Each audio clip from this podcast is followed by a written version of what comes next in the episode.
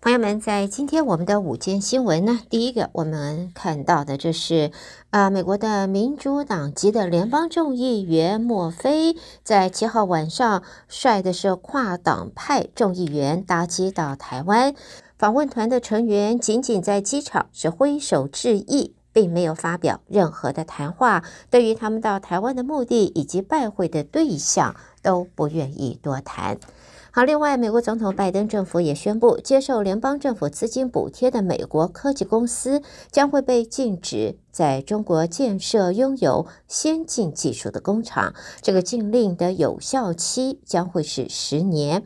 根据报道，美国计划投入超过五百亿美元对美国本土半导体产业进行补贴，而在刚才谈到的指导方针就是这一项政策当中的一环。美国企业现在面临已经导致生产呃生产放缓的全球晶片短缺的问题，正在致力争取更多的政府支持，来减少对中国方面的依赖。美国的商务部长雷蒙多则解释，二零二二年芯片和科学法，他说正在筑起护栏，我们要以确保这些受到资金补贴的公司不能够损害国家安全，而这一些企业在十年期间内是不可以用这一笔钱。去中国投资，也不能够在中国开发尖端技术。美国也担心。正对中国丧失科技优势，拜登在八月九号签署了上述的这个晶片法案。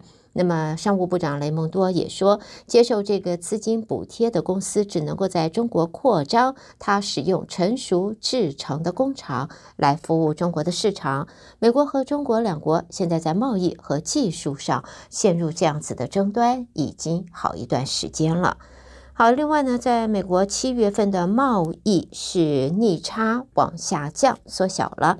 主要的原因是出口额创下新高，而进口额却减少，显示贸易渴望持续为美国第三季的国内生产毛额可以做出贡献。美国商务部在七号做的公布，七月份贸易逆差减少了百分之十二点六，到七百零六亿美金；而在七月份的货物和服务的外销额则增加了百分之零点二，到两千五百九十三亿美元；进口额是往下减了百分之二点九，达到三千两百九十九亿美元。尽管在美国第二季的生产，在国内的生产毛额，也就是 GDP 萎缩，但是呢，贸易也使得美国在这一季的 GDP 增加了一点四二个百分点，和前七季扯后腿的情形，应该来讲啊，这是一个强烈的对比。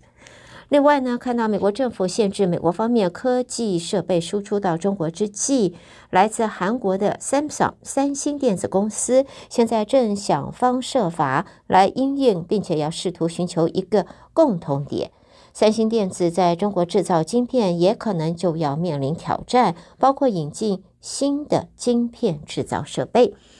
在三星电子晶片业务执行长在韩国的这个平泽市啊，他说，从长远来看可能会遇到一些困难，因为必须要安装新设备到在中国的工厂。他也说呢，并不是在利用美中之间的冲突，而是在试图找到双赢的解决方案。三星是很难放弃在中国的市场，而他也估计中国市场现在占全球。资讯科技产业供应的百分之四十以上，至少从前美国总统川普政府以国家安全为由制裁中国的电信设备制造商以来，美国和中国就一直就在科技领域里边发生冲呃这个争端了。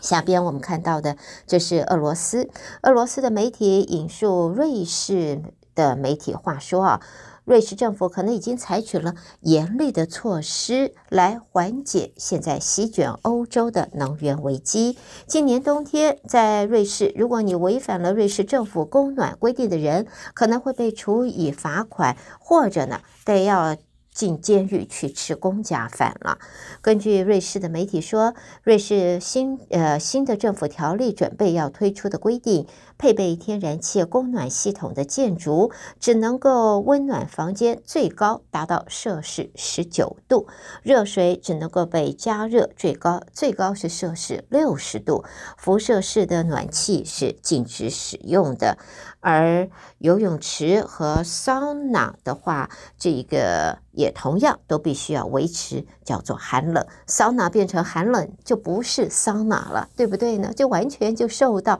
呃这个能源啊天然气的供应影响，整个在这一方面都有一个大的改变。那么，根据报道，公用事业公司和其他产业故意超过自身天然气配额的话，就有可能会要面临甚至更为严厉的处罚，而且呢，呃，有可能在个人方面要会进监狱呢。只是呢，在相关的报道里面还没有讨论到它更多的细节。好，最后我们则看到电信设备商。爱立信 Ericsson 它呢今天发布了一个行动趋势是报告，则说今年它第二季全球行动用户数是季增五千两百万户，累计也现在已经达到了八十三亿户了。五 G 的全球用户数季增，呃，这个用户数呢季增七千万户，也累计将近七亿户。那么今年第二季的行动宽频用户在爱立信方面的话，可以看到是成绩不错，直往上涨。好的，朋友们带给大家，这是在我们今天的午间新闻。胡美健在这为朋友们编辑播报，谢谢您的收听。我们短暂休息一会儿，也欢迎您继续收听接下来的节目。不过呢，在这儿我们的周末啊，这个周末的两。起重要的活动，还是提醒大家别错过了，请您预先安排，欢迎您一起参加。一个呢是在早上十点钟。那到中午十二点，菲菲将带给大家另外一场精彩的座谈会。对于在上一次啊八月份的座谈，朋友们没有办法参加或者错失这个参加机会的朋友，还有在这个礼拜六的一次机会，地点将会是在菲菲的办公室。但是呢，还是要请大家事先电话预约，因为座位有限。菲菲仍然准备是实用精美的小礼品送给大家。电话联系二八一七七七七七三八啊，讲这一次座谈会的主题仍然还是锁定在呃联邦医疗保险和社会福利方面的内容。您现在就可以和菲菲联系二八一七七七七七三八，那么登记参加这个星期六十点到十二点的。座谈会，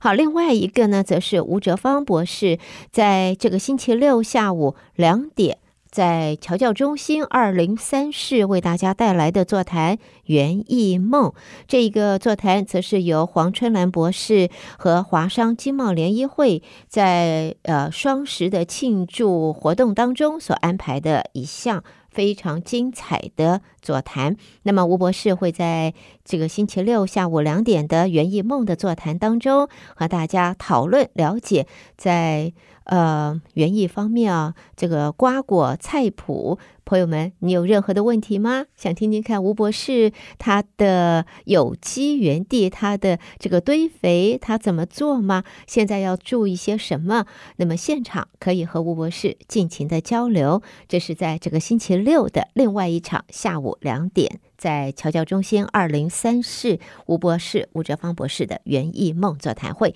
也欢迎朋友们事先安排好你的时间，这个不需要事先登记，你就在星期六下午直接进场就好了。两个重要的活动在周末展开，先在这提醒大家。好的，朋友们，那么稍微休息一会儿，欢迎继续收听我们接下来的节目。